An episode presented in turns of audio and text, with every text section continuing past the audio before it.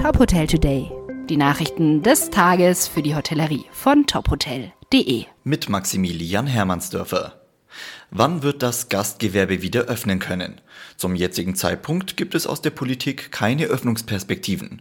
Der bayerische Gesundheitsminister Klaus Holleczek erklärt im Interview mit Holzmann Medien auch, warum. Es muss äh, vernünftig sein, es muss nachhaltig sein. Es nützt keinem, wenn wir heute aufmachen, morgen wieder zu, äh, sondern wir müssen da klug handeln. Und jetzt ist diese dritte Welle noch so plastisch da. Das ist halt diese, diese Ambivalenz des Themas. Auf der einen Seite will jeder ein Stück weit wieder Leben haben und natürlich Urlaub. Auf der anderen Seite müssen wir uns diese Normalität zurückkämpfen und immer an die denken, die auf den Intensivstationen pflegen, die ihren Dienst tun und die wirklich auch an der Grenze ihrer Erschöpfung sind. Die Lage auf den Intensivstationen sei ernst, sagt Holicek.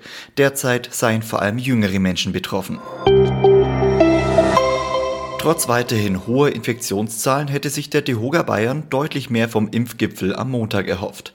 Präsidentin Angela Inselkammer schreibt in einer Pressemitteilung, wir hätten uns mehr Mut hinsichtlich konkreter Öffnungsperspektiven gewünscht. Es sei sehr erfreulich, dass das Impfen mittlerweile so weit fortgeschritten sei, eine Notbremse könne aber nicht ewig dauern. Die Branche brauche jetzt verbindliche Aussagen, wie es in drei, vier Wochen weitergehen kann. Modellprojekte für die Hotellerie und die Gastronomie sind derzeit nur in Regionen mit einer 7-Tage-Inzidenz von unter 100 möglich. Da die Situation in Nordfriesland aktuell stabil ist, dürfen viele Betriebe ab Samstag wieder öffnen. Darunter auch das Severins Resort und Spa sowie das Severins Landhaus Morsum Cliff auf Sylt. Die Anreise ist nur mit einem negativen Testergebnis möglich. Vor Ort läuft die Kontaktnachverfolgung über die Luca-App.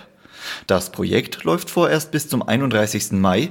Sollte die Infektionslage stabil bleiben, könnte das Modell verlängert werden. Weitere Nachrichten aus der Hotelbranche finden Sie immer auf tophotel.de.